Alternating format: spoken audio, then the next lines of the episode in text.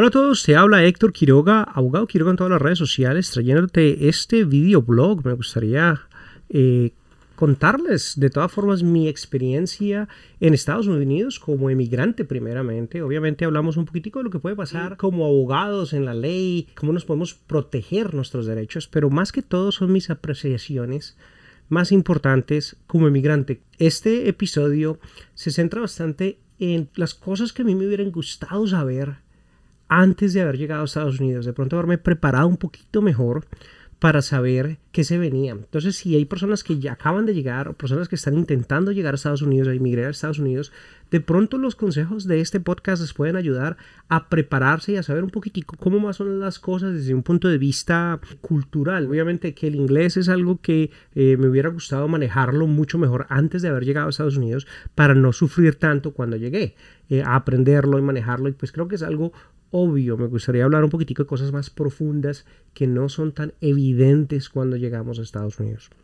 Lo primero que me he dado cuenta es que llegar a un lugar y radicarse en una ciudad en vez de empezar a moverse es muy muy importante para el desarrollo de una persona en Estados Unidos. Estados Unidos por su diversidad, por sus posibilidades de empleo, por oportunidades, a veces nos movemos de ciudad a ciudad a ciudad a ciudad. Es algo muy común en el sistema americano si nos empezamos a mover de ciudad en ciudad en ciudad, empezamos a tener un diferente grupo. Cada vez que vamos, tenemos que establecer otra vez nuevos amigos, nuevas conexiones. Y usualmente las conexiones no van a ser tan profundas. Entonces, una de las cosas que a mí me benefició bastante fue una vez radicarme en una ciudad como fue en Spokane y aquí conocer mucha gente. Eh, gente de la universidad, profesores, tutores, eh, amigos del trabajo, amigos en diferentes trabajos. ¿Y qué pasa? Como he crecido he crecido mi negocio, he crecido con mi familia, con la gente de la iglesia. ¿Qué pasa? Hay muchos más referidos, hay muchas más personas que pueden saber, personas que me conocen a mí ya desde hace muchos años, entonces me pueden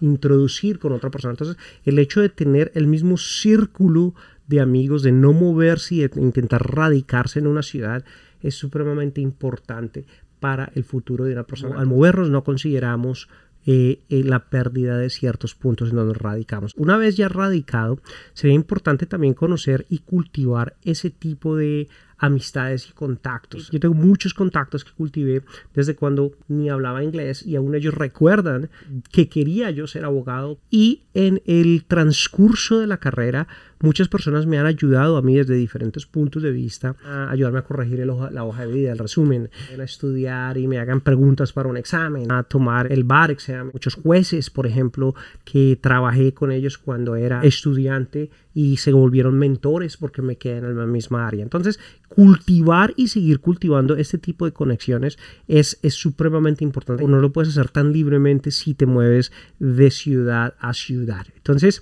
eh, una de las cosas que me hubiera gustado saber es de pronto haberme radicado un poquitico más rápido y haber estado ahí. Y quiero que lo sepas con eso. Cuando tomas la decisión, eh, radícate en un lugar porque te va a ayudar bastante.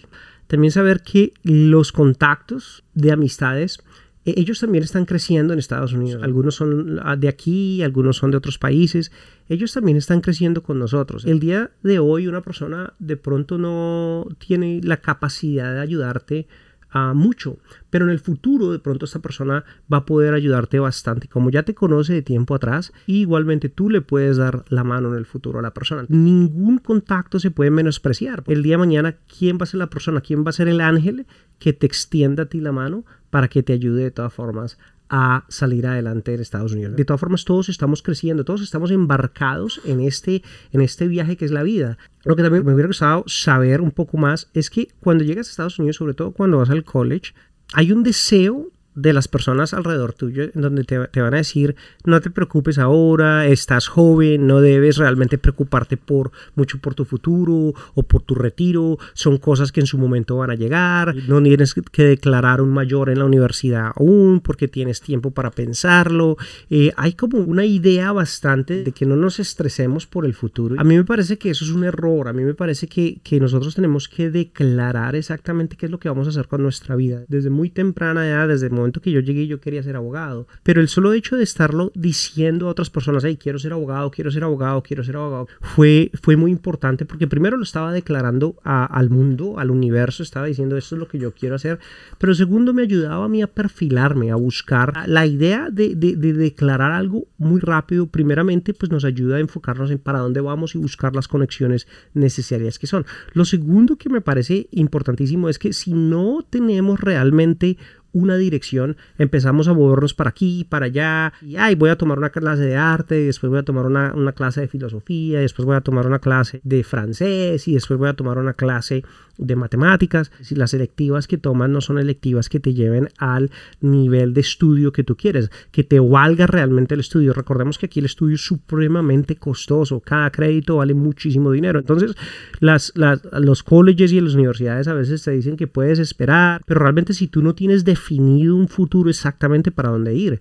¿Qué pasa? Eh, vas a estar estudiando, estás sacando créditos, estás gastando dinero sin realmente llegar a un objetivo claro que es tu sueño. Cada clase que tomes, cada hora de estudio que estés, que estés llevando, te esté acercando a la meta profesional que tú tienes. Entonces, eh, eh, me hubiera gustado saber bastante que la dirección y usualmente de lo que son los consejeros en las mismas universidades, de pronto son con la mejor intención del mundo, pero no son realmente eh, cosas que te puedan avanzar. Tienes que hacer valer y contar cada hora de trabajo, cada dólar que pagas en tu estudio también me hubiera gustado saber que precisamente los costos de estudio ah, se pueden rebajar bastante si somos inteligentes. Esto no te lo dicen. Ellos simplemente te dicen te puedes vincular acá, vale tanto y firmas acá y de pronto hay algo que se llama ayuda financiera. Y la verdad sí te están ayudando, pero todos son préstamos. Son préstamos que debes pagar a intereses relativamente altos. Es importante que, que sepas qué es lo que estás estudiando y qué tipo de ingreso te pueden dar a ti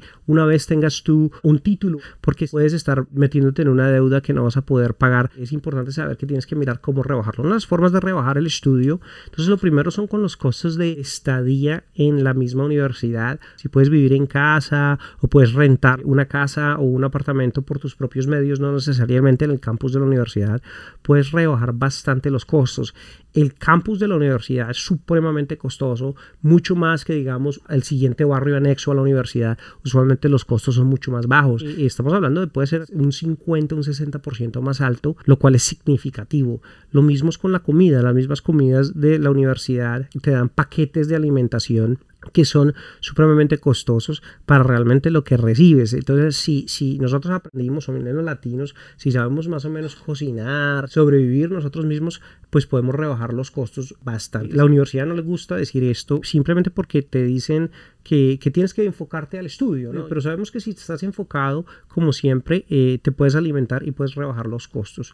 El siguiente costo que me parece importante que se puede mirar son los, los libros. Son uh, bastante costosos, casi por un libro 600, 700 dólares por un solo libro, en el cual solamente se leyó un solo, un solo capítulo porque eh, había mucho más información en la clase. De todas formas, con el internet ahora se puede mirar uh, diferentes uh, formas de buscar la, el material y no necesariamente comprar todos los libros. El profesor usualmente te guía dentro de la misma clase qué libros realmente se van a leer al pie de la letra y cuáles no. Hay formas como, como estudiantes de rebajar ciertos costos importantes. También es importante que mires qué te está cobrando la universidad. A veces las universidades te cobran a ti el servicio de lo que son los gimnasios. En la mayoría de universidades es un costo extra. Sin embargo, muchas personas que nunca van, pues no tiene la pena pagar por una membresía que son membresías que pueden llegar a 200, 300 dólares. Esto te lo estoy diciendo porque son costos que yo tuve que pagar lamentablemente sin saber, porque no, me, no, no, hubo persona que me guiara. Siguiente que me hubiera gustado saber es que realmente, dependiendo de donde estés en Estados Unidos, eh, aprender a vestirse es importante por los cambios climáticos que son bastante fuertes, sobre todo en el invierno.